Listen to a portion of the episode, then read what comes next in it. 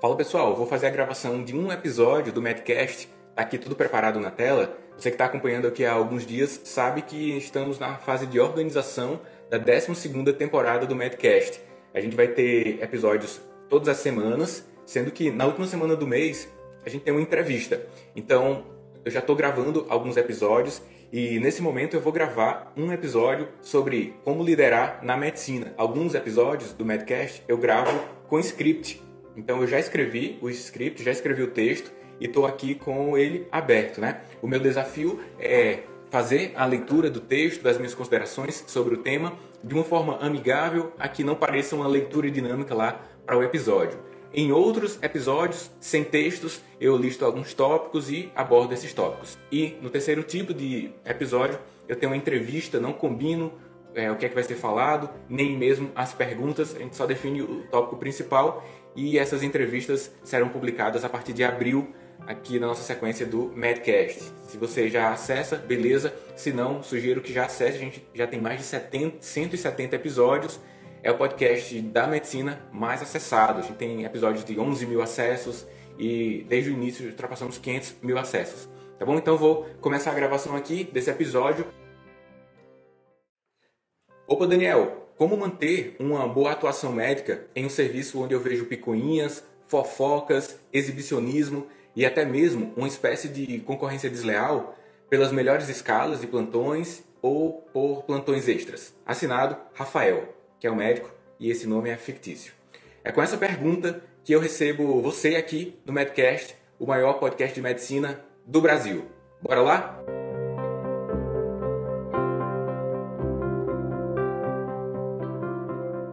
E aí, MD, tudo certo? Pois é, eu recebi uma pergunta similar a esta, que eu acabei de ler, dentro do meu direct no Instagram, Daniel Coriolano, e não é a primeira vez que eu sou abordado sobre questões relacionadas ao mundo do trabalho. Eu mudei o nome do autor, não é Rafael, e também mudei um pouco o teor, o questionamento, para que eu pudesse amplificar aqui as discussões sobre esse tema, as discussões que esse tópico permite aqui para os ouvintes do Medcast. O tema central é mundo do trabalho. E se por acaso você vivenciou algo parecido, por favor, manifeste-se na nossa área de comentários do perfil medcastmd no Instagram, pois a sua experiência pode ser extremamente válida para nossa comunidade de ouvintes. Beleza? Vamos lá?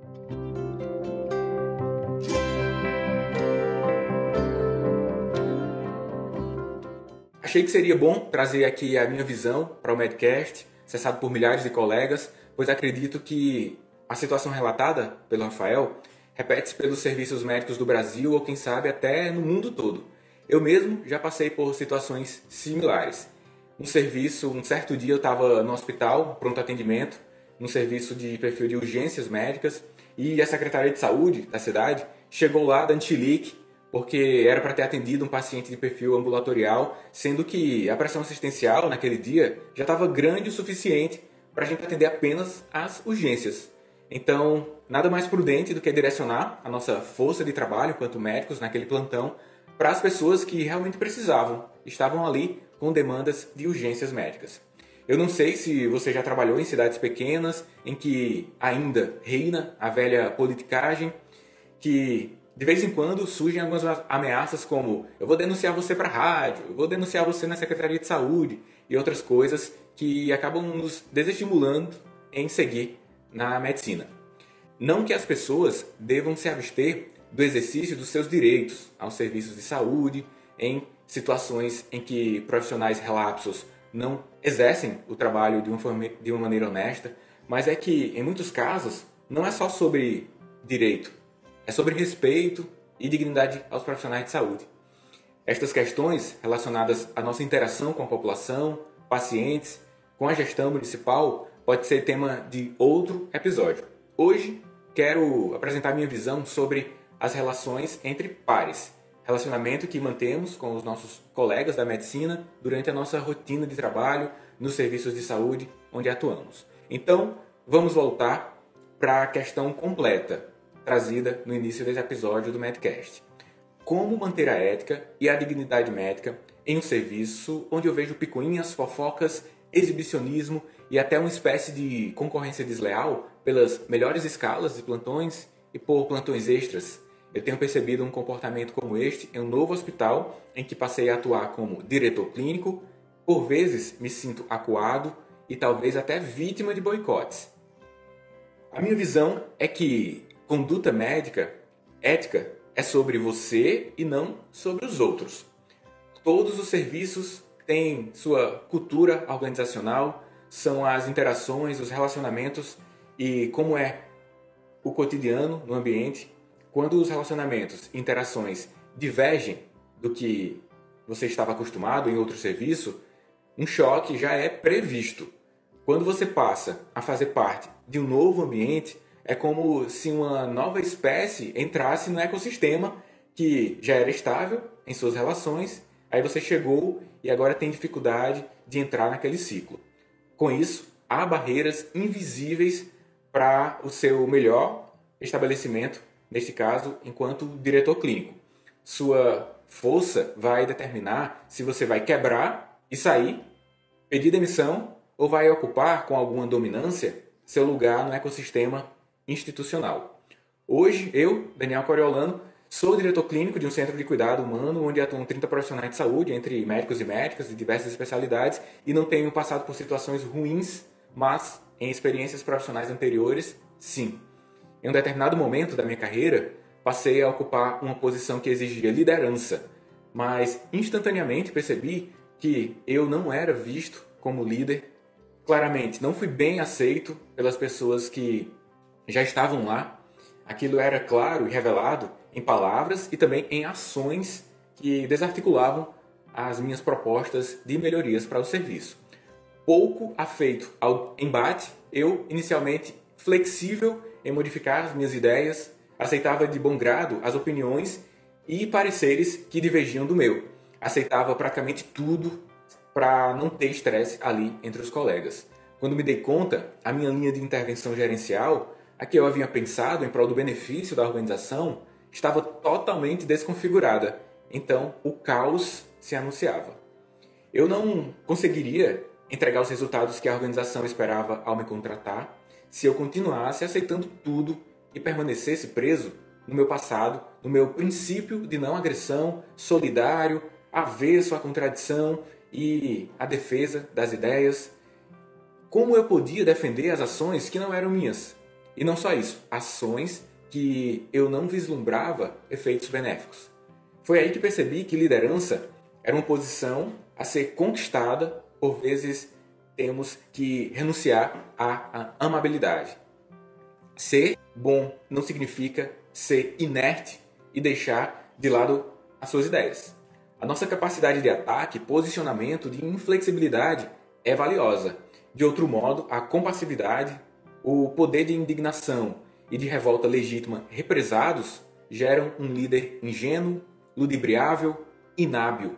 Será eliminado pela sua própria tropa. Enfrentei o caos e transformei em ordem. Fui obstinado ao atuar para a prática do que eu julgava pertinente. Encontrei e conquistei aliados, aos poucos, claro, que eles passaram a advogar ao meu favor e defender os princípios estabelecidos na minha maneira de gerenciar aquela equipe eles defenderam isso nas trincheiras. O inimigo, ou no caso, as inimigas, na minha situação, elas perderam força e não conseguiram mais me desarticular. A ética, o respeito ao próximo, a dedicação estão depositados em nós.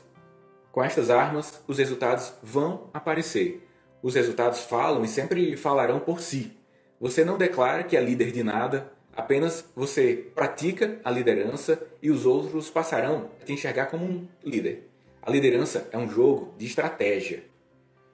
Vai lá, mostra o seu poder de argumentação, seja forte, persistente e não abra mão de se esforçar para conquistar os resultados claros que você deve estabelecer durante o exercício de um cargo de gestão, de liderança em nosso contexto médico.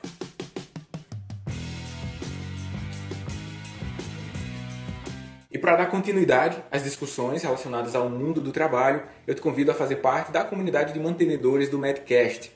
Estou falando da possibilidade de você interagir em um fórum com outros ouvintes do Medcast, de acessar episódios antecipadamente, de acessar o episódio em formato de áudio, de vídeo e ainda de ter a possibilidade de entrar ao vivo durante as gravações, quando tiver algum convidado, participar ali do making off, da conversa antes das gravações. Para fazer parte da comunidade é só entrar em profissionalmedica.com/medcast. Lá você vai encontrar o link, você vai acessar o Medcast Premium nas versões estudante ou profissional e aí você escolhe uma delas e entra na nossa comunidade, você vai ter a possibilidade de acessar o fórum e todos esses benefícios que eu citei. Então, não esquece, além de refletir sobre tudo que eu falei aqui hoje no Medcast, sempre busque colocar em prática algo. Implementação é importante porque a reflexão sem ação é perda de tempo. Se você quiser interagir mais, considere seguir a minha conta lá no Instagram, arroba Daniel Coriolano. Manda um áudio dizendo se esse conteúdo foi significativo para você. Compartilhe esse episódio com sua rede. É muito bom ter a oportunidade de que os colegas é, propaguem as informações e também eu possa interagir ali no Instagram. E eu fico por aqui hoje. Meu nome é Daniel Coriolano. Forte abraço e até os próximos episódios do Medcast. Informação que gera transformação. Até mais. E é isso, galera. Quem acompanhou ao vivo aí esse making off, só para um aquecimento da nova temporada do Medcast, beleza? Compartilha com a galera, já acessa alguns episódios que estão por lá, mais de 170 a gente se encontra durante toda essa temporada. Olha aqui na descrição o perfil do Medcast, você vai ser levado diretamente com o link para o Spotify, que é a plataforma principal de acesso. Até mais!